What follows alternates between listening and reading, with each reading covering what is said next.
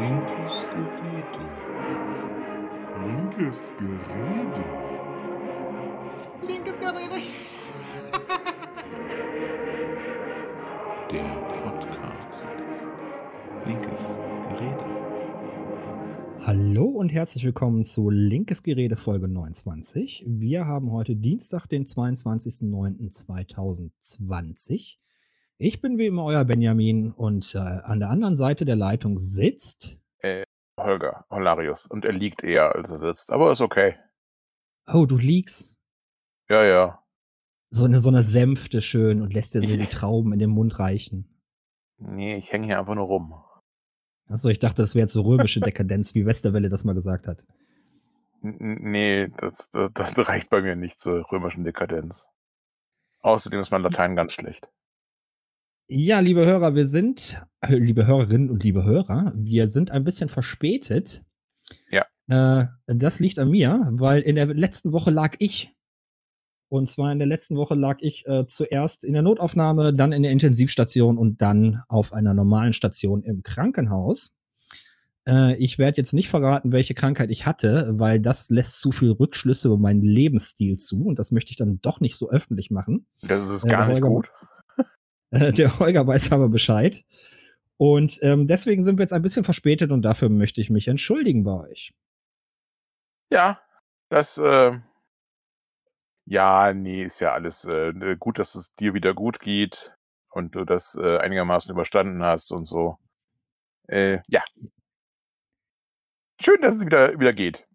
Ja, danke, danke. Ich habe viele Gratu nein, viele, viele Genesungswünsche bekommen und so. Das, das, das war schon sehr nett. Äh, hat mir auch viel Kraft gegeben und viel Mut, dass ich ähm, lebendig da wieder rauskomme. Weil eins habe ich unterschätzt. Ich dachte so, man geht kerngesund ins Krankenhaus und ich wusste nicht, dass man dann todkrank da rauskommt.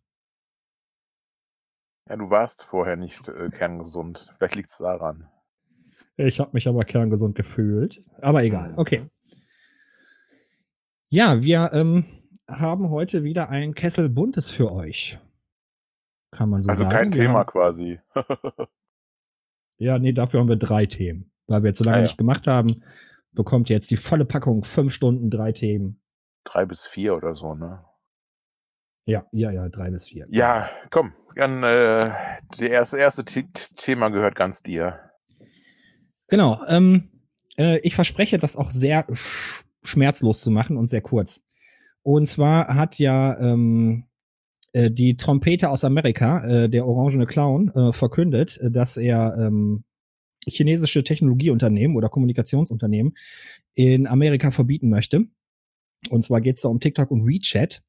Und ähm, seine Begründung ist ja, dass er davon ausgeht, dass der chinesische Staat diese äh, Plattform, äh, diese Kommunikationsprogramme benutzt, um amerikanische Benutzer äh, auszuspionieren und dass das äh, zum Problem führen würde.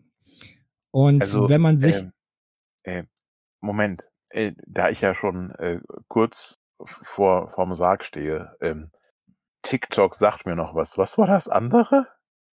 Okay. Äh, TikTok ist eine Videoplattform, wo Ja. Benutzer ausschließlich kurze Videos ähm, online stellen können und die mit ihrem äh, mit ihren Followern, mit ihren äh, Leuten, mit ihrer Filterblase das teilen können. Genau, wo, Und- wo, wo, wo vorher irgendwelche, also der Nachfolger von irgendeinem äh, lustigen äh, Ding, wo man irgendwelche Sachen nachsang, mitsang. Genau, das hat angefangen, dass Benutzer ihre Tanzvideos da reingestellt haben, beziehungsweise Choreogra Choreografien, äh, die sie zu Titeln, zu Popmusik eingeübt haben und haben sie da online gestellt. Und äh, dann ist es äh, um die Welt gezogen und mittlerweile gibt's aber ähm, ganz, ganz viele verschiedene Inhalte, unter anderem auch äh, deutsche Politiker tatsächlich, äh, die auf TikTok äh, kurze Videos online stellen oder Nichtregierungsorganisationen, äh, die sich dann zum Thema Klimaschutz oder Sexismus oder so äußern. Und das ist, diese politischen Äußerungen sind in Europa überhaupt gar kein Problem. Äh, die werden auch nicht gelöscht. Sogar die Tagesschau stellt ihre Videos online. Äh, wenn du jetzt aber in China irgendwas Regierungskritisches ähm, auf TikTok verbreitest, dann ist es natürlich ruckzuck zensiert und weg. So Mhm. ein WeChat, WeChat ist die chinesische Antwort auf WhatsApp. Okay. Ähm, funktioniert auch fast, fast genauso, wie wir das kennen.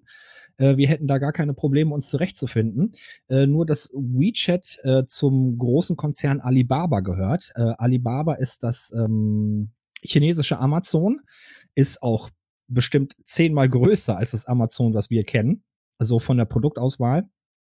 Und äh, WeChat bietet auch ein Bezahlsystem. Also du kannst über WeChat tatsächlich äh, Geld an andere WeChat-Kunden hin und her schicken oder Mhm. damit dann auch bei Alibaba einkaufen gehen, äh, Mhm. was ein sehr interessantes Feature-Set ist, äh, weil das ist ja bei uns noch nicht verknüpft. Also äh, Ja. Textnachrichten schicken und Geld versenden. Äh, das ist mit WeChat möglich. Also und da kommen wir auch schon zu einem zu einem Problem, was überhaupt gar nicht ähm, mit angesprochen wird, was aber wirklich ein Problem auch in der europäischen Welt oder in der Amer angloamerikanischen, engl englischsprachigen Welt ist. Ähm, und zwar der technologische Vorsprung, den, den diese Plattformen haben, den ähm, WhatsApp jetzt noch nicht so bieten kann. Oder wir haben halt kein Äquivalent zu so einer Videoplattform, wo Videos geteilt werden. Klar kann man Videos auf Facebook stellen, aber das ist natürlich was anderes, wenn du nur über Videos kommunizieren kannst.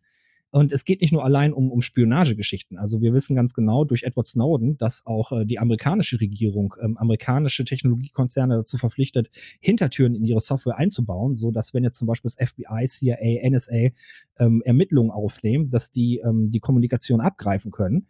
Äh, auch deutsche äh, Telekommunikationsunternehmen sind dazu gezwungen, äh, für Ermittlungsbehörden bis zu fünf unabhängig voneinander äh, Kanäle zu schaffen, so dass äh, fünf verschiedene äh, Behörden, jetzt zum Beispiel die Polizei, die Kriminalpolizei oder so, auf, auf Telekommunikationsdaten von der Telekom oder Vodafone so zugreifen können. Das, das war nie ein Problem. Ähm, das wird jetzt auf einmal zum Problem, wo, wo es aus China kommt. Und äh, dann habe ich gerade gesagt, zum Beispiel mit der Bezahlfunktion, das ist zum Beispiel ein riesengroßer Vorteil und zum ähm, WeChat findet auch immer mehr Verbreitung in, in Europa und in Amerika.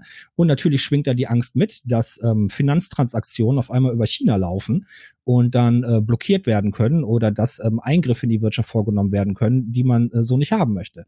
So, und das Problem ist, dass äh, in, in China werden diese Entwicklungen staatlich gefördert, schon jetzt seit zehn Jahren, glaube ich, oder seit zwölf Jahren. Deswegen haben die einen riesen Sprung gemacht, weil da wirklich Geld reingebuttert wird. Und äh, die europäische Industrie und amerikanische Industrie ist anscheinend nicht in der Lage, ähm, da mitzuhalten.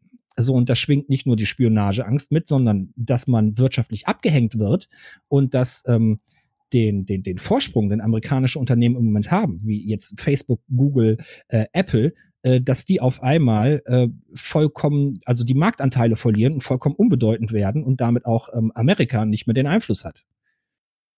Das ist so das Hauptproblem. Das haben wir auch gesehen bei, bei Huawei, wo es darum geht, äh, 5G äh, Funktürme aufzubauen oder Mhm. auch das Netzwerk dahinter aufzubauen. Ähm, da sollte ja Huawei die Technik zu liefern und da hat sich ja auch Amerika oder die Regierung gesträubt zu sagen, nee, wollen wir nicht. Wir müssen irgendwie eigene Technologieunternehmen haben, wo wir dann unsere eigenen Hintertüren einbauen können, wo wir unsere eigenen Spionageschnittstellen haben.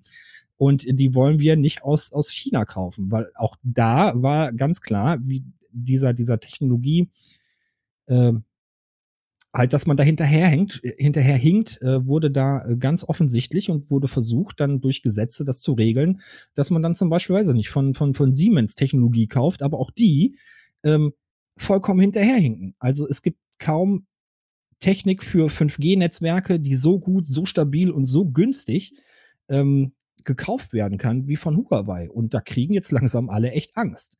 Und wie gesagt, also meiner Meinung nach, ne, das ist jetzt nur meine persönliche Meinung, ähm, diese, diese Spionagegeschichte, die man jetzt ähm, äh, vor sich herträgt und sagt, nee, das geht nicht, wir haben, wir haben Angst, ausgespioniert zu werden, ist für mich nur ein, ein fadenscheiniges Argument. Vielleicht auch, weil man einfach nicht, nicht immer wieder zugeben möchte, China hat uns eigentlich schon lange abgehängt. Das Problem ist natürlich, ähm, wenn man selber alle äh, Möglichkeiten nutzt, um seine Leute zu überwachen und auszuspionieren, äh, ist es kein Wunder, wenn man das den anderen dann auch äh, vorwirft. Also, weil natürlich wird China uns ausspionieren, weil wenn sie es können, weil wir machen das ja auch. Ja. Ja. Ja. Aber Da muss man, muss man mal gucken. Ähm, natürlich würde das Potenzial bes- bestehen, jeden europäischen Bürger, äh, der WeChat nutzt, äh, jetzt auszuspionieren. Ähm, das haben sie jetzt bei Huawei zum Beispiel, wo es um diese Technologie geht. Ich, also die machen es erstmal nicht. Das hat natürlich auch Strategie. Man, man guckt erstmal, dass sich ähm, der chinesische Staat so wenig wie möglich dort einmischt, äh, dass sich die Technik weltweit verbreitet. Und dann kann man natürlich gucken, wenn, wenn das alles mal aufgebaut ist, die ganze Technik steht und man quasi abhängig davon ist, äh, dass man dann im Notfall ähm, auch diese Hintertürchen nutzt, die man dann einbauen könnte. Also Huawei konnte bisher noch nicht nachgewiesen werden, äh, dass wirklich Hintertüren eingebaut worden sind, äh, die exklusiv für den chinesischen Staat genutzt werden können. Hm. Ja, also das muss man denen auch erstmal nachweisen. Wohingegen wir bei Amerika es wissen, ähm, weil Edward Snowden und, und, und durch Wikileaks und so, die, die, die Sachen sind halt öffentlich gemacht worden, dass es diese Hintertüren gibt. So, und okay. dann, halt, welches Interesse hätte jetzt die chinesische Regierung, mich persönlich auszuspionieren? Noch wollen nicht, wissen, ne? was du jetzt für eine Krankheit hast. Ja. Entschuldigung. ha haben die halt jetzt nur nicht viel von. So klar, die Gefahr ist da. Ja, die NSA glaube, weiß es auch und die haben auch nichts davon. Ja, ja. Also nochmal, die Gefahr ist sicherlich da. Man sollte das irgendwie erstmal nachweisen, denke ich, aber unabhängig von der Gefahr äh, der Spionage ist, glaube ich, das viel größere Problem, dass man äh, wirtschaftlich da äh, die Oberhand verliert, wenn jetzt viele Europäer, viele Amerikaner, viele Engländer äh, auch auf einmal chinesische Software nutzen und darüber dann die Standardkommunikation und im schlimmsten Fall vielleicht sogar noch äh, Finanztransaktionen laufen. Gut. Haben wir das? Ja, für mich ist das Thema oh. durch. Gut. Was ist noch unser zweites Thema? Äh, die großartige deutsche Polizei. Oh nein. Ähm, vertraust du der Polizei? Ähm, nee, ich möchte anders anfangen. Ich möchte, möchte mit einem Statement anfangen. Und zwar, der Rainer Wendt ist doch der Gewerkschafter der Polizei, ne? Ja, doch, meine ich schon. Der Vorsitzende die Polge. Genau, der immer wieder betonen möchte, dass die Polizei auch nur oder die Menschen, die bei der Polizei sind, die dort arbeiten, auch nur ähm, äh, die gesellschaftlichen Verhältnisse widerspiegeln. Und da möchte ich jetzt erstmal äh, klarstellen, nein, tu es nicht. Ja. Und zwar, wenn die Polizei die Gesellschaft widerspiegeln würde, dann möchte ich gern mal die Polizisten im Rollstuhl, die Blinden, die Kontergan-Geschädigten, äh, die Polizisten mit Behinderung sehen äh, die das schon von Geburt an haben. Und da wird, glaube ich, ziemlich klar, und da ist auch jedem logisch, wa wa warum die nicht da sind, äh, weil uns zwar im, im Polizeieinsatz werden einfach Fähigkeiten gefordert, die, die ein Blinder nicht, nicht liefern kann. Und da sind aber auch nicht die Anarchisten. Da sind auch nicht die, die, die Linksextremen. Sondern Polizei, sondern Polizei zieht halt nun mal ganz gewisse Milieus an oder Menschen mit gewissen Weltbildern und die sind halt nun mal eher konservativ bis rechts. Und von daher wundert mich das nicht, dass die Polizei so ein Rechtsproblem hat, weil es arbeitet nämlich nicht bei der Polizei der Spiegel der Gesellschaft. Mhm. So, und jetzt zu der Frage, wie viel vertraue ich der Polizei? Der Typ, der über mir wohnt, bei der Polizei arbeitet, den vertraue ich blind. Äh, ob ich jedem Polizisten aus irgendeiner Hundertschaft äh, vertrauen würde, blind? Nein, tue ich nicht. Ja, also meine Ex-Schülerin, die jetzt äh, neu bei der Polizei ist, ähm, der würde ich auch äh, bis zu einem ziemlich äh, weiten Punkt äh, vert vertrauen, durchaus. Ähm, aber auch nicht zu jedem. Wirklich nicht zu jedem. Ähm, egal. Ähm, also, was haben wir gerade für ein Problem? Wir haben mehrere Probleme. Nämlich, ähm, schon seit Monaten schwelt äh, dieses Problem. Ähm, nicht nur in Amerika ist Black Lives Matters äh, wichtig, sondern in Deutschland haben wir auch dieses Problem. In Deutschland haben wir auch eine rassistische Polizei. In Deutschland haben wir auch Racial Profiling. Ähm, und zwar ziemlich ausdrücklich und ziemlich heftig. Ähm, und in den letzten Wochen sind überall ähm, rechtsextreme Polizisten aufgefallen. Ähm, zuletzt letzte Woche, glaube ich, 29, eine, eine, eine äh, WhatsApp, eine Chatgruppe äh, mit 29 Polizisten, teilweise auch äh, höher gestellten Polizisten, die da irgendwelche Hitlerbilder und ähnliches ähm, ähm, ausgetauscht haben und äh, offen äh, faschistische Sachen geschrieben haben. Das äh, war, glaube ich, die Polizei Essen, Genau. Genau. beziehungsweise Polizei Mülheim. Ähm, und ja, ich äh, äh, schrieb daraufhin äh, mit einem Freund, der in Thüringen wohnt, und der sagte, ja, sollten das mal in Thüringen oder in Sachsen machen. Also mal gucken, welche Chatgruppen da sind. Ähm, dann meinte ich, da wird es auch 29 äh, Polizisten geben, aber das sind dann die, die da nicht mit drin sind. Ähm, aber gut. Ja. So. Also, wir haben äh, offensichtlich rechts, rechtsextreme Strukturen in der Polizei. Wir müssen auch davon ausgehen, ähm, diese ganzen Netzwerke hier, Uniter, die Prepper und so weiter. Da gibt's nicht nur relativ viele Soldaten drin, da gibt's auch eine ganze Menge Polizisten dabei. Bundespolizisten. Äh, aber auch Polizisten aus Hundertschaften, Polizisten, die ganz normalen, ihren ganz normalen Dienst nehmen. Ähm, auch wenn wir sehen, wie viele ähm, Polizisten für die AfD in Stadträten sitzen, in Landtagen sitzen und sonst wo sitzen, ja, das ist auch kein Zufall. Äh, ganz abgesehen davon, dass auch noch viele bei CDU und CSU rumhängen und äh, äh, wir ja wissen, dass es auch dort äh, mit der Werteunion und ähnlichen äh, Ecken äh, auch Verbindungen gibt, die durchaus nicht äh, mehr zum normalen demokratischen Spektrum gehören.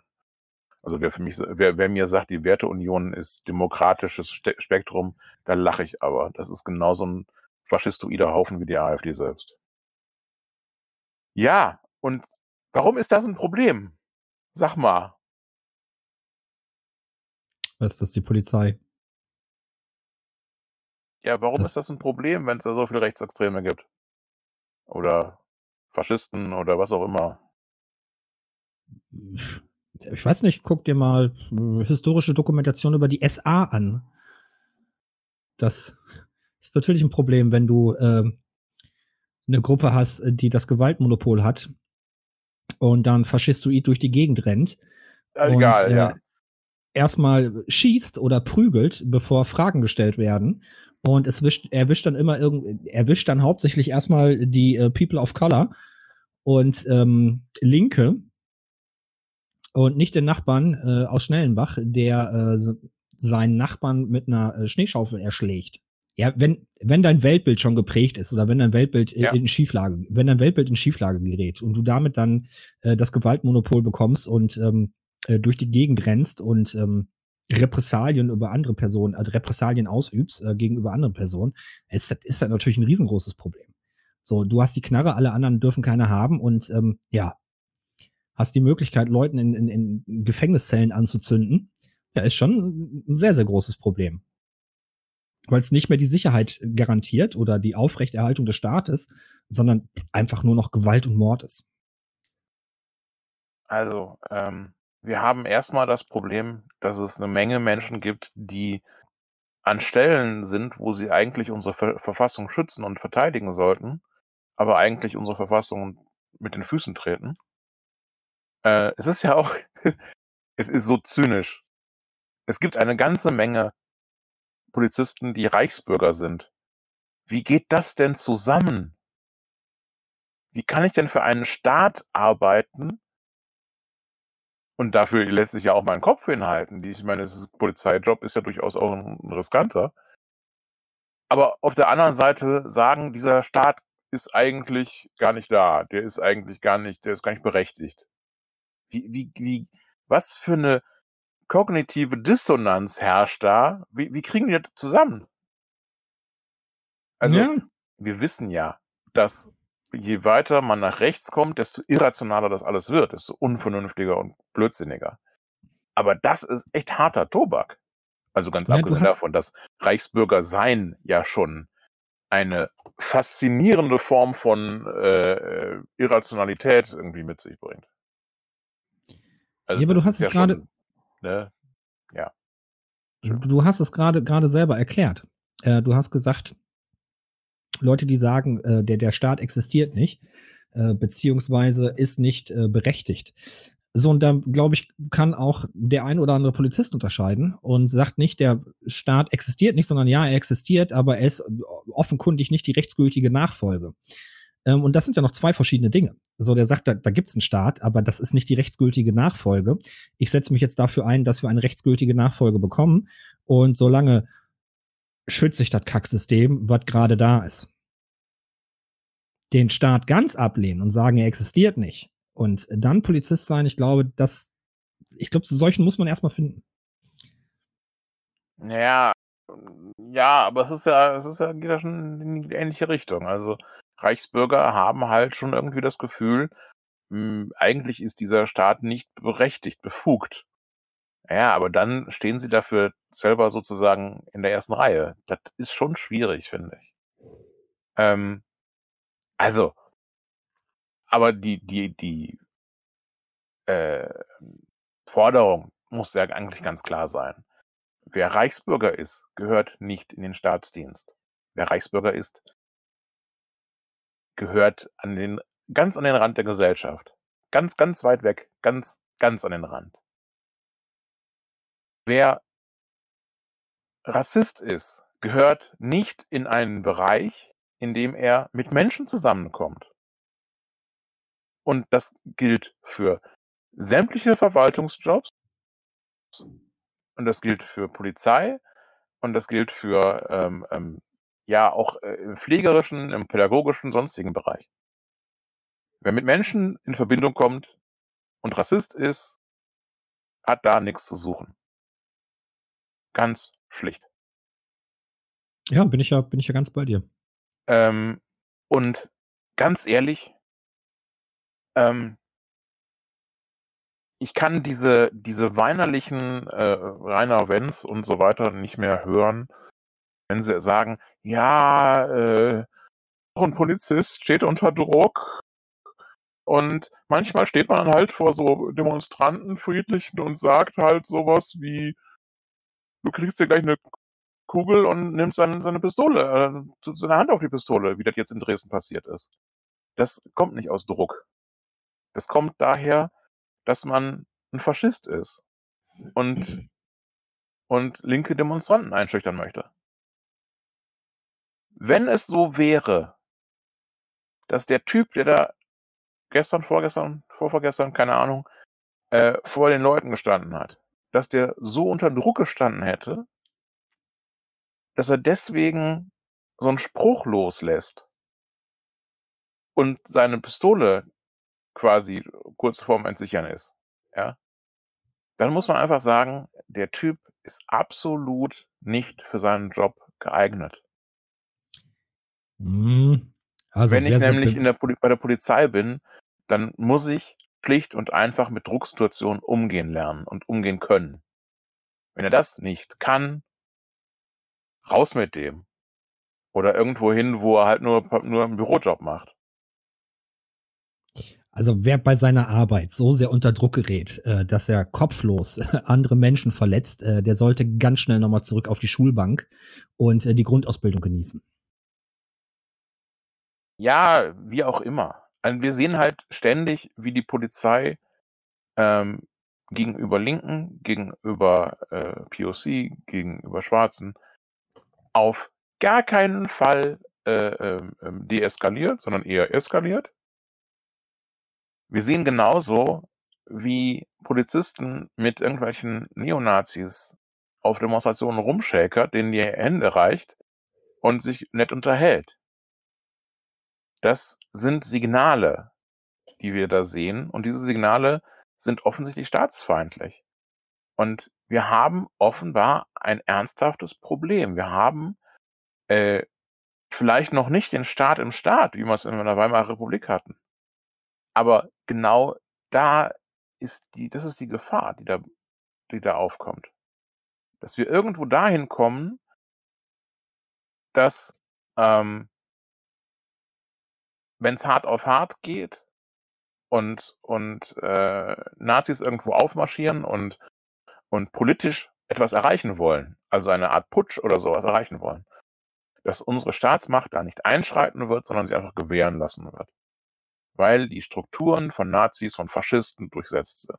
Es ist halt schwierig, wenn du gegen deine Brüder und Schwestern im Geiste vorgehen musst, ne? So, weil du kennst die ja vom Tresen, wo die alle ganz nett sind und ganz dufte Typen. Und dann auf einmal stehst du in Uniform denen gegenüber und musst die eigentlich niederknüppeln und verjagen. Das ist halt schwierig. Haben wir eine Lösung? Nee, ne? Im Grunde genommen, ja, doch, doch, doch. Also, einerseits so eine Akutmaßnahme, dass man eine Rassismusstudie innerhalb der Polizei anstrebt, dass man guckt, wie weit verbreitet ist das Gedankengut, äh, wie verfestigt und äh, wie aggressiv setzen die ihr Weltbild um. Äh, dann natürlich, dass man die Aufnahmeprüfung zur Polizei oder zur Ausbildung als Polizist äh, noch mal ein bisschen erweitert und verschärft. Ähm, bei der Bundeswehr war es ja früher gang und gäbe, eine Wesensprüfung zu machen. Und auch da könnte man während der Ausbildung, dass die Ausbildung eine durchgehende Wesensprüfung ist, dass man immer wieder auf dem Schirm hat, wer, wem bilde ich denn jetzt gerade aus und welches Geisteskind äh, habe ich denn da jetzt wirklich vor mir? Und dass man dann halt immer noch, also die Ausbilder müssten die Möglichkeit haben, wenn sie selber keine Rassisten sind, äh, problematische Gedankenstrukturen zu erkennen und dann zu sagen, selbst nach zweieinhalb Jahren, naja, tut mir leid, eigentlich bist du ungeeignet für den Polizeidienst. Ja, ich befürchte, es wird solche äh, Möglichkeiten geben. Es wird nur nicht benutzt. Hm. So, ja. da, dazu müsste es weiterhin noch ähm, eine psychologische, eine durchgehende, immer wieder mal intensive psychologische Betreuung geben. Ich glaube, das war vor zwei Tagen, wurde ein Brief von einer Polizistin ähm, da veröffentlicht äh, bei WDR Aktuelle Stunde, die sagt, dass sie sich selber manchmal erwischt hat in Brennpunkten, wo es halt natürlich ähm, eingewanderte Mitbürger auch gibt, äh, wo Kriminalitätsschwerpunkte auch vorherrschen, dass man dann auf einmal in seinen Gedanken abdriftet und ähm, Migranten viel krimineller wahrnimmt, als sie, als sie sind. Und sie sagte, da müsste es Hilfe geben, oder ich weiß gar nicht, ob sie da sogar Hilfe bekommen hat, äh, auf jeden Fall hat sie sich bei diesen Gedankengängen erwischt und natürlich muss auch denen strukturell innerhalb der Polizei entgegengewirkt werden. Und da kann natürlich psychologische Betreuung helfen. Und psychologische Betreuung kann dazu auch helfen, dass ähm, Druck, den man empfindet, äh, abgebaut werden kann. Außergewöhnliche Belastungen können verarbeitet werden. Also wir hätten da einige Ansatzpunkte, wie man die Polizei äh, besser strukturieren, und, und absichern kann gegenüber rechtsradikalen Gedankengut. Ja. Ähm, Im Prinzip müsste es eine Art Supervising geben. Ähm, eine, eine ja, Behörde, was auch immer, ähm, eine Möglichkeit von außen. Also wir haben, reden ja öfter über äh, Beschwerdestellen. Das wäre auch eine wichtige ja. Sache. Genau, habe ich vergessen äh, in meiner Aufzählung eine Beschwerdestelle außerhalb der Polizei hat, wo man sich ernsthaft über die Polizei äh, beschweren kann und vor allen Dingen die dann auch Nachforschungen anstellt. Äh, ich würde solche Beschwerdestellen aber äh, allgemein auch für den Rest der ähm, ähm, ähm, Exekutive äh, fordern. Ähm, denn es gibt durchaus äh, auch in anderen Bereichen äh, häufig mal äh, Sachen, wo man sich denkt, äh, was haben die denn jetzt schon wieder da? Äh, mit was für mit was für Leuten arbeiten wir denn da eigentlich? Also ähm, das ist mir, das ist egal, ob ich jetzt irgendwie von von Menschen, die sich um Hartz-IV-Empfänger äh, kümmern, äh, höre, was denen alles, ähm, äh, was die alles zu hören kriegen, die die Menschen, die da hingehen.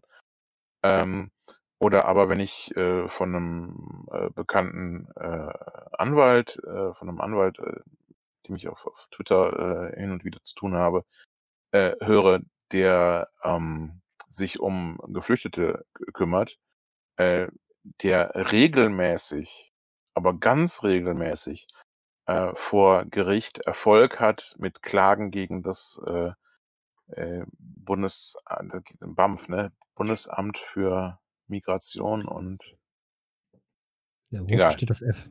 Ich weiß ja. auch nicht. Ähm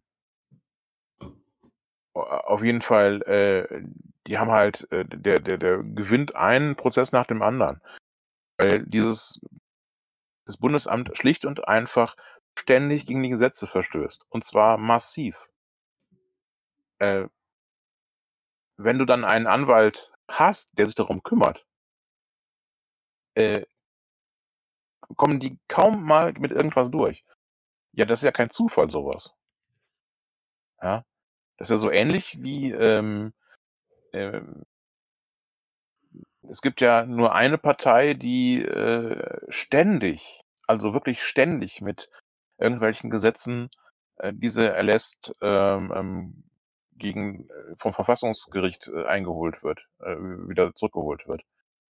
Das ist, Gibt's 2. äh, die Union. Das ist kein Zufall. Die haben offensichtlich ein Problem mit der Verfassung. Das die Egal. Große Koalition. Die Große Koalition scheitert regelmäßig. Man kann das ja jetzt nicht nur auf die Unio Union schieben, äh, wenn die SPD die ganze Zeit das mit abwinkt und abnickt. Ähm, ich sage mal so, seit es die GroKo gibt, ist es weniger geworden. Äh, am stärksten war's immer, wenn CDU und FDP das zusammen gemacht haben. Da, äh, hat Karlsruhe dann eigentlich immer so mitregiert, weil, äh, die dann immer gesagt haben: „Ne, ne, das könnt ihr nicht machen, das könnt ihr auch nicht. Nein, das auch nicht.“ Ähm also, äh, so 'n bisschen wie, äh, Karlsruhe so 'n bisschen als Kindergärtnerin für die, äh, äh, Regierung, die da vor sich hin, äh, mop moppert. Wie kriegen wir Ja. denn jetzt noch die Sorry, Wendung, das äh, zu zu Seehofer? Seehofer? Ja, Ach, es das war ja dieser unfähige Minister, ne? Äh, ja, ja. Also, Es der es gab andere ja unfähige Minister neben neben ja. Alles Es gut. gab ja die es gab ja die Forderung, äh, der Linken und der Grünen, dass man diese Rassismusstudie innerhalb der Polizei doch jetzt mal bitte schön machen sollte. Äh, und Horst Seehofer hat das ja kategorisch abgelehnt und sah da ja gar kein Problem. Und jetzt musste ja der Reul auch einsehen, also hier aus Nordrhein-Westfalen, der Reul auch einsehen, äh, dass es da 'n Problem gibt. Und jetzt hat sich ja der Seehofer breitschlagen lassen. Ich ich verstehe gar nicht, wie der den Gedankengang, äh, hinbekommen hat. Auf jeden Fall, ja, 'ne 'ne Rassismusstudie innerhalb der Polizei wäre jetzt immer noch nicht nötig, aber man könnte ja mal innerhalb der Gesellschaft gucken. Ja. So, und da frage ich mich, von welchem Wickeltisch ist der denn gefallen? Ähm also, eher die wäre die Frage, von wie vielen der man irgendwann mal gefallen ist. Das ist, ähm das ist schon hart. So, und die Also, die der Sache ist Bundeshorst. Der Bundeshorst. So, die die Sache ist ja relativ klar. Die Studien, wie es innerhalb der Gesellschaft aussieht, die gibt es ja. Ja, ja, klar Es gibt ja das Institut in Frankfurt, was sich schon damit auseinandersetzt und das schon seit nach dem Zweiten Weltkrieg. So, wir wissen ja, dass die AfD 'n Potenzial von um also, von um die 25% hat. Wir wissen ja, dass 45% äh, der Bevölkerung, äh, nach rechts offen sind. Äh, die Zahlen haben wir uns ja nicht ausgedacht, sondern die haben ja Sozialinstitute schon schon erforscht. Ja, Was ja, will denn klar. der See Seehofer da noch erforschen? Wie viele Leute sich 'n Hakenkreuz haben aufm Bein tätowieren lassen oder was was will der Das wissen? ist schlicht und einfach wieder eine Form von, äh, ich, ähm ich ich versuche abzulenken von dem, was wirklich interessant ist. Also, ich würde diese Studie nicht unbedingt auf die Polizei beschränken, das sehe ich ein. Das kann man auch gern mal mit, äh, sämtlichen anderen Ver Verwaltungen machen. Verfassungsschutz wäre auch sehr wichtig. Ähm, Bundespolizei, Richter. Zoll, was man da auch immer also, ne, jetzt ist das das Gleiche, ne? Bundespolizei und Zoll ist das Gleiche, ja. Ähm, ähm, da da kann man da kann man überall ansetzen. Das ist nicht das Problem. Ähm, besonders interessant sind immer die Hundertschaften und so, was da so so rumläuft und, äh weil weil's da und dann eben auch nicht nur 'ne Rassismusstudie, sondern auch irgendwie eine, ähm was für Probleme habt ihr eigentlich mit Linken, äh, Studie und so weiter. Sexismus wäre auch interessant, weil, äh, man von einer Menge, äh, Frauen, die bei der Polizei sind, äh, ganz ganz schreckliche Dinge hört, wie das so was da so abgeht innerhalb der Polizei. Wobei so solche Erfahrungen machen ja offensichtlich Frauen, äh, überall in allen Bereichen. Ähm, ja. Ich hätte jetzt jetzt fast noch mal abgewichen. Sollen wir zum nächsten Thema gehen? Ich bin gerade immer überlegen, ob ich noch. Nee, können wir, können wir zum nächsten Thema gehen. Ich denke, das äh, Thema Rassismus und Polizei wird uns in den nächsten 35 Jahren nicht, äh, nicht verlassen. Also wir werden noch viel Zeitraum haben, über Rassismus und Polizei zu sprechen. Äh, von daher ist es jetzt nicht so wichtig. Ähm, Ja. Als nächstes auf der Liste steht äh, Corona. Das ist die zweite perfekte Welle. Äh, ja, Entschuldigung.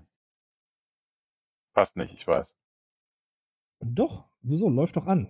Ist, äh, Frankreich spricht man doch jetzt schon von der äh, zweiten Welle. Italien, da sind ja jetzt auch die Demonstrationen ganz groß äh, gegen die zweite Welle beziehungsweise die Maßnahmen.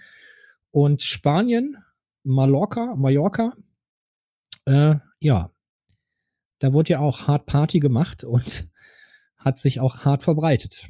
Ja, und in Spanien haben sie momentan, äh, also in Madrid, äh, haben sie einzelne Stadtteile abgeriegelt. Ihr kommt hier nicht mehr raus. Ihr könnt untereinander Corona haben, wie ihr wollt, aber ihr kommt hier nicht mehr raus. Fertig. So.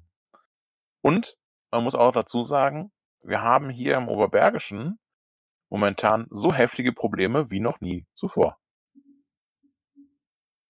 Äh, Jetzt wir liegen inzwischen bei 33 äh, Kennzahl, also hier 33 äh, Neuinfizierungen pro 100.000. Einwohner in den letzten sieben Tagen. Das Yes. ist die Einheit. Yes. Ähm, und damit sind wir kurz vor den Top 10. Also Köln ist momentan in den Top 10. Die haben, äh, ich glaube, so um die 34. Ähm, wir sind da ziemlich kurz hinter. Ja, endlich, endlich mal etwas, in dem der Oberbergische Kreis ganz groß ist. Ja, erstaunlich, ne? Ähm, zwei Schulen sind momentan geschlossen. Auf mehreren war- anderen Schulen sind einzelne Jahrgänge äh, nach Hause geschickt worden. Ähm, ja, und es verbreitet sich. Und äh, ehrlich gesagt, ich finde das ein bisschen unangenehm. Also es ist mir jetzt zu nah irgendwie. So persönlich. Ja, aber rein theoretisch-. Also ich mache mir um meine Persön, also um die Menschen, die in meinem Haushalt leben, mache ich mir jetzt weniger Gedanken, weil wir innerhalb der ersten Welle die ganzen Schutzmaßnahmen äh, sehr gut eintrainieren konnten und die jetzt auch sitzen. Also, dass wenn ich jetzt das Haus verlasse und meine Maske vergesse, das ist mir in der Anfangsphase durchaus häufiger passiert. Äh, zum Glück hatten wir im Auto immer Ersatzmasken, so dass man dann trotzdem noch einkaufen gehen konnte. Aber das passiert mir mittlerweile immer weniger und auch ähm, Abstand halten und so äh, äh, fällt mir immer leichter. Und äh, mittlerweile benutze ich Busse oder Bahnen auch einfach nicht mehr, die zu voll sind. Dann muss ich leider den Termin absagen und tut mir leid, Leute, meine Gesundheit ist mir wichtiger, ich komme eine Stunde später. Ja. Und das ziehen wir jetzt auch knallhart durch. So, und ähm, natürlich macht uns, sind wir dort sehr, sehr, gehen wir sehr bedacht vor, äh, weil jetzt ja auch immer klarer wird, welche Langzeitfolgen äh, die Erkrankung haben kann. Selbst wenn man jetzt bei der akuten Erkrankung keine Symptome hatte, ähm, wird ja jetzt immer klarer, dass selbst Menschen, die ganz, ganz wenig Beschwerden oder gar keine Beschwerden hatten, trotzdem unter den ähm, langfristigen Folgen leiden können. Da gab es in Köln auch so eine Sportlerin, die so gut wie gar keine Symptome hatte, außer diesen, diesen Geschmacksverlust und äh, diesen Geruchsverlust. Und äh, danach aber schwere Probleme in ihrem Atmungsapparat hatte. Äh, die war Marathonläuferin und jetzt einfach das nicht mehr ausüben kann. Ja. Und ja, da wird man natürlich nachdenklich und wie gesagt, die Menschen, die in meinem Haushalt leben, da macht man sich jetzt nicht so Sorgen oder hat wirklich Angst, aber man ist, man geht mit Obacht, verlässt man das Haus. Denn es, man will es wirklich nicht haben. Man will es wirklich nicht haben. Ähm, also das ist wirklich eine Sache, die mich, die mich immer wieder äh, ja, erschreckt, wenn ich höre, was so die ganzen Nebenwirkungen, was die ganzen Nachwirkungen sein können. Ähm, es ist nicht nur so, dass auch wir, die wir jetzt irgendwo im Mittel, in der Mitte des Lebens stehen, äh, dass wir jetzt völlig sicher dafür wären und daran nicht sterben können. dass auch selbst das kann uns passieren. Ähm, aber noch viel schlimmer eben, oder was heißt viel schlimmer, aber äh, wenn du tot bist, bist du tot und merkst es nicht mehr. Aber äh, wenn du jetzt äh, dir vorstellst, du hast äh, so eine mittelschwere Corona und ähm, hast dann äh, ja, über Jahre hinweg irgendwie äh, zwischendurch mal äh, Gedächtnisverlust, ähm, hast irgendwie 'n Fatigue-Syndrom, kannst äh, kriegst keine Luft mehr, wenn du irgendwie 2 Treppenstufen hochsteigst. Ey, ich weiß, wie es ist, wenn man kaum noch 'ne Treppe raufkommt, aber das war, weil ich so fett war. Ähm, ich möchte das jetzt bitte nicht. Also, ich bin ganz froh darüber, dass ich momentan überall hochsteigen kann, wie ich das möchte. Ähm da da habe ich schon also, ich habe echt mehr quasi mehr Angst davor, dass ich dass ich das bekomme und dann hinterher keinen Sport mehr machen kann, als, äh, die Angst davor, da zu sterben. Weil wenn ich das Ich nicht tue, glaube dann ist es halt so. ich glaube, das das große Problem bei der 2. Welle ist jetzt gar nicht so sehr die die die Erkrankung an sich und die Nachfolgen. Das ist natürlich 'ne sehr persönliche Geschichte, warum ich das nicht haben möchte. Aber ich glaube, wir sehen wieder auch das, was wir früher bei der spanischen Grippe hatten. Äh, die 1. Welle hat bei der spanischen Grippe die Bevölkerung noch relativ ernst genommen. Äh, es war halt neu und man hatte Angst und man wusste nicht so genau und dann hat man sich auch, ähm, an gewisse Hygieneregeln gehalten. Und die 2. Welle ist dann aber vollkommen hart eingeschlagen und hat, ähm, ganz, ganz viele Menschen getroffen, weil die 1. Welle durch die Vorsichtsmaßnahmen, die man getroffen hat, äh, gar nicht so weit ausschlagen konnte oder die Welle war nicht so hoch. Und, ähm, die die die harten Folgen sind nicht so sichtbar in der Öffentlichkeit gewesen. Und deswegen konnte die 2. Welle so so hart durchschlagen. Ähm, weil die Menschen sich gesagt haben: „Pf, da haben alle gesagt, spanische Grippe wäre gefährlich, aber ich habe ja gar nix gesehen. Ich kenne ja gar keinen, der gestorben ist. Das kann ja so hart gar nicht sein.“ So, und dann konnte die 2. Welle so richtig einschlagen. Und, äh, ich glaube, das sehen wir hier auch, dass jetzt ähm, es wird ja gesagt, jetzt äh, trifft's besonders viele Jugendliche. Klar, in der 1. Welle waren sie noch, ähm, relativ vorsichtig und ja, jetzt hat man das nicht gesehen und man war auch schon so lange eingesperrt, man musste so lange auf Partys verzichten, dass einmal die Trotzreaktion kommt: „Jetzt möchte ich mein Leben wieder leben.“ Und dazu dann noch diese kognitive Verzerrung, so schlimm war das ja gar nicht, weil ich nichts gesehen habe. Ja. Ja. Ja, und dann kommt natürlich dazu, äh, dass man zu einem Zeitpunkt, wo das vielleicht noch nicht das Cleverste war, äh, die Schulen geöffnet hat.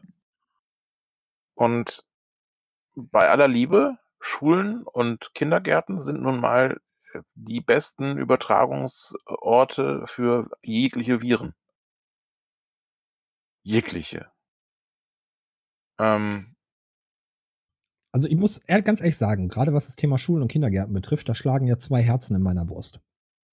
Auf der einen Seite sind ja für Kinder und Jugendliche soziale Kontakte auch mit Gleichaltrigen unglaublich wichtig, äh, für die Entwicklung und für das soziale. Miteinander, was man da alles lernt.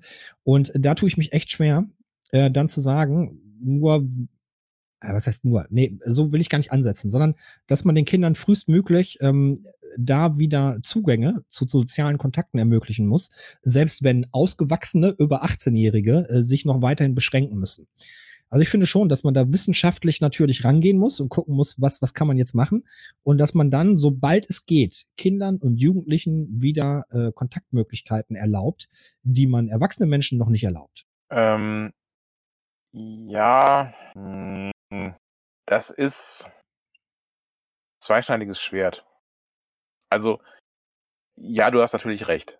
Ähm äh, wenn du jetzt mit dem Argument gekommen wärst: „Aber die Kinder müssen noch was lernen“, hätte ich gesagt: „Ja, scheiße.“ Äh, die Kinder sind jung, die können im Notfall 'n Jahr länger machen. Das würde keinem Kind wirklich wehtun. Ähm und dann sagt kann man kann natürlich sagen: „Ja, aber der Wirtschaft und so weiter“, mir ist auch das ist mir aber auch egal. Ähm, das wäre nicht so das das wäre jetzt so für mich auch kein hartes Argument gewesen. Aber du hast natürlich recht. Ähm es ist für uns ja schon so 'n Ding, ob wir Kontakt zu Menschen haben oder nicht, und wir sind ja schon Mhm. groß. Ähm und ich weiß von vielen, die sich ziemlich einsam gefühlt haben in den letzten Monaten. Und, ähm, mir ist auch hin und wieder das 'n bisschen abgegangen, dass ich mal irgendwie Freunde und so weiter sehen könnte und so. Ähm, und ja, Kinder lernen natürlich auch soziales Verhalten und so weiter in und in 'ne Gruppe und das ist überhaupt keine Frage. Ähm, trotzdem hätte man halt ich sage mal vorsichtig ein bisschen mehr Hirnschmalz in die Sache reinstecken sollen. Und nicht die Kinder wieder sofort für volle voll für die Vollzeit in die Schulen holen. Na, mein Argument grade die, äh, äh, etwas älteren Schüler hätte man durchaus, äh, sagen können: „Okay, wir wir holen sie 3 Tage die Woche in in die, äh, Schule und teilweise eben verschiedene Tage, die eine Stufe in an dem einen Tag, die andere Stufe an 'nem anderen Tag.“ Das wäre ja alles möglich gewesen. Mein mein Argument zielt jetzt nicht nur in die Richtung, dass man sagt, man muss die Schulen wieder öffnen, damit die Kinder dort soziale Kontakte pflegen können. Ähm, sondern das schließt für mich natürlich auch, äh, Vereinsleben oder Spielplätze, solche Sachen mit ein. Äh, Ja. natürlich kann man da gucken, dass man dort noch Regelungen findet. Aber, ähm, jetzt Kinder auf Spielplätzen in Kleingruppen, ne, dass man die Eltern bittet oder dass man den Eltern, ähm, die Lage ganz klar macht und sagt: „Bitte guckt, dass eure Kinder immer mit den 5 gleichen oder 6 gleichen anderen Kindern aus den gleichen Familien, äh, dann den Spielplatz benutzen.“ Oder in 'nem in 'nem Sportverein, dass man, ähm, beim Fußball kleinere Trainingsgruppen macht oder was auch immer, Handball, egal welche Sportart, Zirkeltraining, sonst irgendwas, äh, dass man denen aber trotzdem das ermöglicht und dann vielleicht in kleineren Gruppen nicht gleich 30 auf einmal, sondern dann vielleicht nur 10 und guckt, dass es immer die gleichen sind. Ähm, das das finde ich schon sehr wichtig. Und wie gesagt, man hätte schlicht und einfach, äh 'n 'n 'n paar 'n paar mehr Gedanken reinsetzen sollen. Ähm, hm, sich 'n bisschen mehr überlegen sollen: „Wie kriegen wir das denn mit den Schulen vernünftig geregelt? Wie kriegen wir es denn hin, dass insgesamt einfach, ähm, mehr Abstände sind, dass, äh“ und man hätte auch einfach mal 'n bisschen Geld in die Hand nehmen können, ja? Das ist ja auch eine von diesen absolut zynischen, blödsinnigen und so weiter Momenten, dass du hörst, ähm, dass die Karnevalsvereine mit 50 Millionen irgendwie gefördert werden in NRW, weil sie ja jetzt einen ganzen Karneval mehr oder weniger verpassen und dadurch ja auch keine Einnahmen bekommen und so weiter. Und auf der anderen Seite ist aber kein Geld da, um vernünftige Luftaustauscher äh, für die Klassenräume zu setzen. Ähm das sind so Momente, wo ich mir denke so: „Ah, warum gebt ihr das Geld und vielleicht auch mal das drei oder vierfache davon nicht an die Kommunen, damit sie irgendwas an den Schulen tun? Das wäre doch viel sinnvoller.“ Es kommt irgendwann die Zeit im Winter, wo die Schüler zu Recht sagen: „Wir können nicht immer die Tür die die Fenster aufmachen. Wir können hier nicht ständig lüften, weil wir dann einfach äh, erfrieren.“ T in teilweise in Schulen, wo die Heizungen sowieso mehr oder weniger Glückssache sind. Ähm Aber vie viele Schulen brauchen das Fenster gar nicht aufmachen, weil das Gebäude sowieso schon so löchrig ist, dass da durchgehender Zug ist. Ja gut, wenn das ist, dann ist ja alles gut. So, die erfrieren sowieso in ihren Klassenräumen, weil auch dann Ja. die Heizung gar nicht funktioniert und die Fenster kaputt sind und die Dichtung. Also, man hätte da mehr machen müssen, mehr machen können. Äh, man hat aber meinem Gefühl nach die, äh, Sommerferien völlig verstreichen lassen, ohne daraus was zu machen. Man hätte in der Zeit so viel erreichen können und hat es schlicht und einfach verpennt. Wahrscheinlich auch wieder größtenteils, weil, ja, die Schulen die Schulträger sind ja die Kommunen und das Land ist ja nur für die Lehrer verantwortlich und und diese ganze diese ganze, äh, Hickhack um wer ist wofür verantwortlich und so weiter. Wir sind ja auch völlig, äh, bürokratisch gelähmt in Bezug auf die Bildung und das ist ja auch alles, äh, 'n bisschen schwierig. Gut. Sind wir eigentlich fertig, oder? Oder wolltest du noch was? Ja. Ich glaube, natürlich ist die Bürokratie, die wir darum aufgebaut haben und auch, ähm, grade dieses der Föderalismus, äh, schlägt da vollkommen ein und macht die ganze Geschichte Schule und Bildung unglaublich schwierig. Hm, wenn ich mir aber hier die Schulen im Kreis anschaue, dann ist das allergrößte Hauptproblem im Moment und schon seit langer Zeit, äh, Geld. Schulen wir haben einfach unser gesamtes Bildungssystem in den letzten 20 Jahren kaputt gespart. Und das merken wir jetzt. Das ist vor die Ja. Wand gefahren. Ähm, das das Bildungssystem ist ist ist ausgrenzend oder abgrenzend. Ähm, wir bilden da nur noch kleine, kleine Bienchen und Drohnen aus, äh, die dann äh, arbeiten, aber sonst nicht viel auf die Kette kriegen. Und ähm, das, das geht einfach nicht mehr. So, und wir haben Vorbilder in den skandinavischen Ländern, wo es äh, tausendmal besser läuft. Und um dahin zu kommen, braucht es ganz, ganz viel Geld. Und das Geld haben wir uns gespart als Gesellschaft, weil wir das Thema dann, wir haben zwar immer wieder gesagt als Gesellschaft, Bildung ist wichtig, ja, ganz, ganz wichtig. Aber so wichtig war es uns dann irgendwie doch nicht, weil wir haben immer wieder die Köpfe gewählt oder es wurden die Köpfe gewählt, die das ganze System in Grund und Boden kaputt gespart haben, so dass wir im Bildungsvergleich, im internationalen Bildungsvergleich nur noch den Bodensatz darstellen. Ja.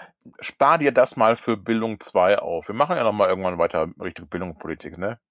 So. Du, ich wiederhole mich in dem Bereich auch gerne. Ich sag das da gerne Ja. nochmal.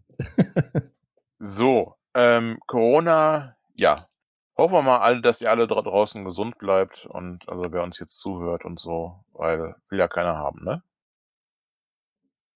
Genau. Und wir brauchen euch ja weiter als Zuhörer. Das ist ja wichtig. Genau. Sterbt nicht, damit unsere Zugriffszahlen äh, immer passen. Genau, genau. Das ist der einzige Grund. Das ist doch mal eine Motivation. Wir wollen irgendwann mal Nestle Werbe, Werbeminuten verkaufen, also bleibt gesund. Nee, nicht, nicht für Nestle. Ich hab, ich hab äh, sowas wie äh, Ideale. Okay. Ich finde schon jemanden, der ins Geld in den Hintern schiebt und der äh, deinen Idealen, zu deinen Idealen passt.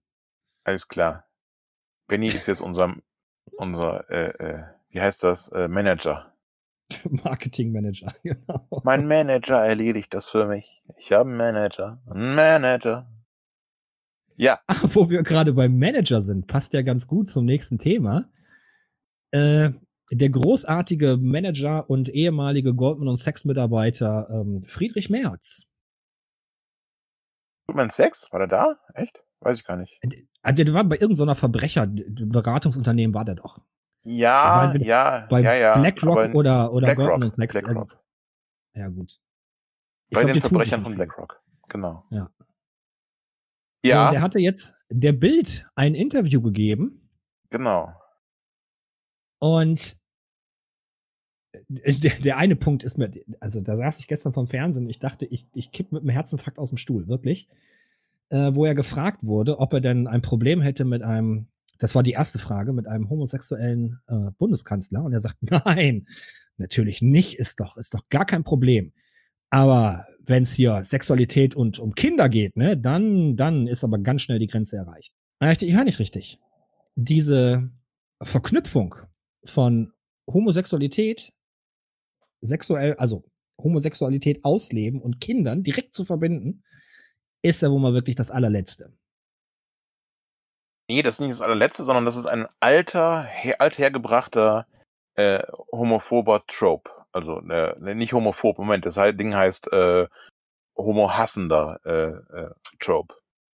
Ähm, also es wird seit jeher quasi ähm, miteinander ver verbunden. Diese, ähm, diese homosexuelle Menschen äh, ähm, machen sich an Kinder ran. Natürlich hauptsächlich äh, schwule Männer an Jungs. Den andersrum habe ich das bisher noch nicht häufig gehört, dass irgendwie Frauen, lesbische Frauen sich an Mädchen dran machen oder so. Eher nicht. So, dann kam ja sein zweiter aus, aus ähm, sein, sein zweiter Fehltritt. Und zwar ging es ja darum, dass äh, jetzt ja viele Menschen leider wegen der Corona-Krise in Kurzarbeit sind und entweder ganz zu Hause bleiben oder nur ähm, zeitweilig ähm, ein paar Stunden die Woche arbeiten. Und äh, für ihn, äh, eigentlich gehört er ja in die FDP, ne? Äh, für ihn kommt das ja der römischen Dekadenz von Westerwelle gleich. Äh, bitte, liebe Kurzarbeiter, Vorsicht, Sarkasmus, bitte, lieber Kurzarbeiter, ruht euch jetzt nicht aus. Ne, ihr dürft euch jetzt nicht daran gewöhnen, dass ihr nur faul zu Hause rumliegt, sondern irgendwann müsst ihr mal wieder arbeiten. Sarkasmus Ende. Genau. Also, ich weiß nicht, sein gesamtes Weltbild, was er damit ähm, an den Tag fördert, äh, wird mir noch nicht so klar. Aber es ist ziemlich abartig. Das ist äh, zutiefst menschenverachtend, auf jeden Fall. Ähm, also erstmal hat er natürlich äh, gezeigt, dass er ähm, ähm, harte homophobe Strukturen in seinem Kopf hat. Ja. Und die, und da auch keine Probleme mit hat, die äh, rauszuposaunen. Ähm, und dazu kommt eben ähm, so ein Arbeitsfetisch, den könnte auch von Müntefering haben. Also äh, wenn ich arbeite, brauche ich auch nicht essen.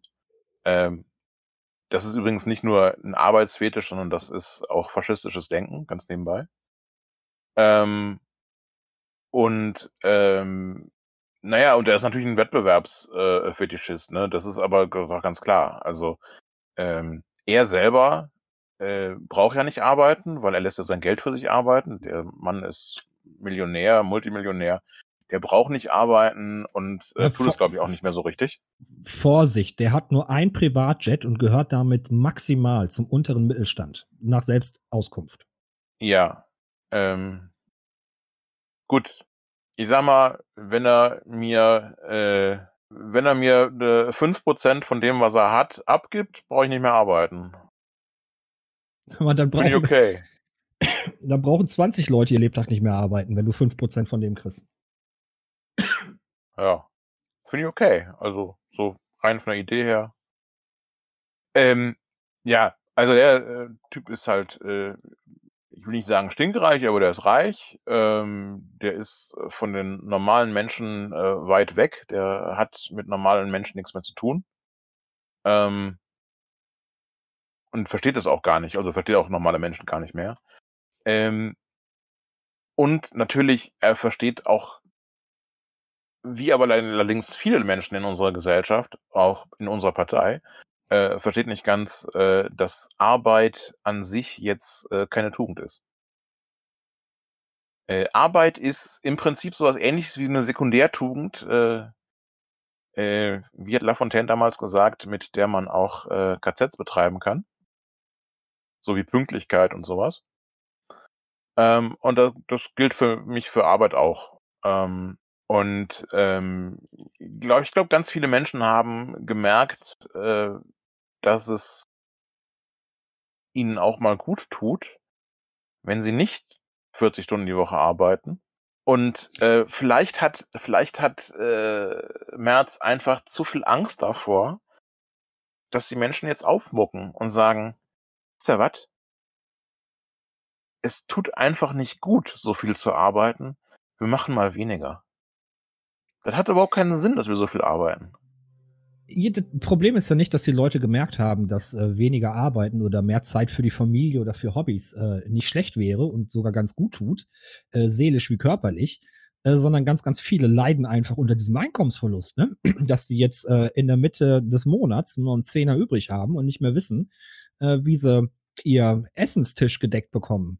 Ja, das ist natürlich eine andere Seite, ja. So, und ich, ich glaube noch nicht mal, dass Friedrich Merz sich da Gedanken gemacht hat, sondern der hat auf Sparflamme geschaltet, äh, die Anleitung für sein Gehirn weggeworfen und einfach äh, laufen lassen. Da bin ich mir nicht sicher. Ich glaube, der sagt das ganz, ganz absichtlich. Wirklich, ich glaube, der hat die Betriebsanleitung für sein Hirn nicht nur Nein, nicht nein, gelesen, nein, sondern auch verbrannt. Nein, nein, nein. Äh, wir müssen hier doch, also, ähm, das, was danach kam, ist ja interessant. Also erstmal, er hat das in irgendeinem Online Bild, TV, bla, äh, erzählt. Ja? Das hätte jetzt vermutlich niemand, niemand gemerkt. Außer der Bildzeitung vielleicht. Denn wer guckt denn denn so einen Scheiß? Ja? Dann aber ist die Bildzeitung selber hergegangen und hat auf Twitter aus allen Rohren geschossen. Und hat ähm, Spahn mit diesen Aussagen von Merz äh, konfrontiert. Ähm, und hat natürlich auch die gerechte Empörung aus, äh, aus dem politischen Twitter äh, zu spüren bekommen. So, inzwischen ist Merz natürlich stellenweise zurückgerudert, wie das, ich meine, das ist ja die Taktik, die die AfD auch immer macht. Das ist ja völlig normal. Ähm, aber-. Wichtig ist eben, alle, alles das, was eventuell strittig war, alles das, wo Merz quasi äh, zeigt, was für ein faschistoides Weltbild er hat, ähm, alles das hat die Bild-Zeitung ganz schnell auf Twitter verbreitet. Warum? Damit es Empörung gibt und damit man auf dieser Empörungswelle in einen Skandal hineinreiten kann. Das ist ein absichtlich hochgejazzter Skandal jetzt. Und natürlich kann man damit ne, Spahn in irgendeiner Weise mit äh, äh, äh, Kindesmissbrauch äh, in einen Topf werfen, ja, denn es bleibt ja immer irgendwas hängen bei sowas. Das ist ja kein, das ist ja allgemein bekannt. Wenn ich sowas, so, so Sprüche bringe, dann bleibt davon irgendwas hängen. So. Davon bleibt leider jetzt nicht allgemein hängen. Der März ist ein totales Arschloch. Das wissen wir. Das weiß das linke Twitter. Aber die wussten das vorher auch schon. Sondern bei denen eher unpolitischen Menschen, bei denen, die nur halb zuhören und so weiter, bleibt hängen. Ja, also beim Spaner muss man ein bisschen aufpassen, ob er nicht kleine, kleine Jungs äh, äh, anbaggert. Und das ist die Kampagne, die die Bild-Zeitung fährt. Die Bild-Zeitung möchte Merz zum CDU-Vorsitzenden machen und zum CDU-Kanzlerkandidaten. Ob das allerdings so funktionieren würde, wie sie das denken, ist eine ganz andere Frage. Denn ich bin immer noch der Meinung, wenn Merz CDU-Vorsitzender wird, dann kann die Linke, die Grünen, die SPD viel besser mobilisieren als gegen einen Spahn oder gegen einen Söder. Weil selbst dem Söder würde man nicht so viel Arschlochdenken vorwerfen können oder, oder, oder zutrauen können wie dem März. Und ich glaube, Ich man glaube- wird viel mehr mögliche linke Wähler äh, ähm, erreichen, indem man sagt, bitte helft uns, März zu verhindern. Ich glaube, Merz als CDU-Vorsitzender ist überhaupt gar kein Problem. Äh, Im Grunde ist es vollkommen egal, wer an der Bundesspitze der CDU rumhampelt, äh, sondern Merz als Kanzlerkandidat. Und Das ist aber das, Das- Gleiche. mh, ja, mh, ah, mh, ja, mh. also Doch, wir sehen das jetzt bei der, wir sehen das jetzt bei der, An ja, ja, ja. Aber wir sehen das jetzt bei der Annegret Kramp-Karrenbauer. Äh, klar, die wird überall eingeladen und äh, die erzählt auch unglaublich viel Unfug äh, in, in ganz, ganz viele Kameras und äh, Radiomikrofone. Ist jetzt aber nicht, nicht so schlimm. So, ja, da kann man sich wieder aufregen und der ein oder andere hat einen etwas erhöhten Blutdruck und muss vielleicht noch eine Tablette mehr schlucken, damit der Blutdruck wieder runtergeht. Aber als Kanzlerkandidat, so, es gibt Leute, die aus Tradition immer wieder die CDU wählen, egal welcher Seppel da oben steht und egal, was die machen. So, wenn der als Kanzlerkandidat antritt, ähm, dann hat er echte Chancen, auch Kanzler zu werden. Und Merz als Kanzler, ne, da ist fast, ist fast genauso schlimm wie von der AfD. Ich weiß, mein Auswanderungsgedanke würde dann, glaube ich, noch weiter ähm, ansteigen. Mir auch ein, wo ich auch ganz klar bin, wenn Merz Kanzler wird, dann wird er Kanzler mit den Stimmen der AfD. Weil Ja. ihm, weil ich ihm das auch zutraue, dass er sagt, wisst ihr was? Ich nehme einfach eine, ich lasse mich einfach von der AfD dulden. Macht doch, was ihr wollt. Ja, ne, der Vielleicht entspricht nicht, dass er mit ihnen koaliert, aber ich lasse mich einfach von denen dulden. Fertig.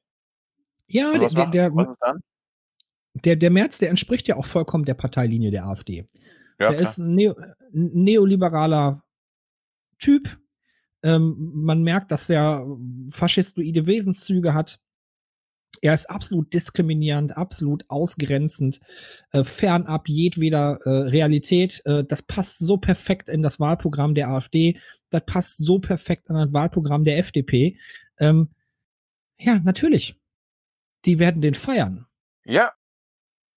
Also die AfD-Mitglieder, die, die, die Funktionsebene der AfD, die würde das natürlich schon beschissen finden, weil die sich dann echte Sorgen machen müssen, dass der äh, Friedrich Merz der AfD-Wähler ab, abluchst und äh, die dann selber einen großen Machtverlust haben. Aber die, die, die, die Bevölkerung, die Wähler, die würden das feiern. Ähm, ja, weiß ich nicht. Also da, das kann ich nicht einschätzen. Das, dem, ob die AfD wirklich Stimmen verlieren würde. Ich meine, sie verlieren ja momentan glücklicherweise. Aber ich weiß nicht, in welche Richtung sie verlieren. Nun gut. Ähm, ich finde, wir sind durch. Ja, Oder? Was meinst du? ja doch. Doch, Ja, so doch. Nach, so nach dem Krankenhaus äh, haben wir jetzt anderthalb Stunden gemacht, das passt. Gut. Bisschen weniger. Ja, liebe Hörerinnen und Hörer, äh, danke, dass ihr uns einschaltet, dass ihr uns hört. Äh, danke, dass ihr uns bis hierhin gehört habt. Ihr seid die Geilsten. Ja, äh, sehe ich auch so. Tschüss dann. Bis bald. Tschö. Das war Linkes Gerede, der Podcast. Aber gut, dass wir drüber gesprochen haben, ne?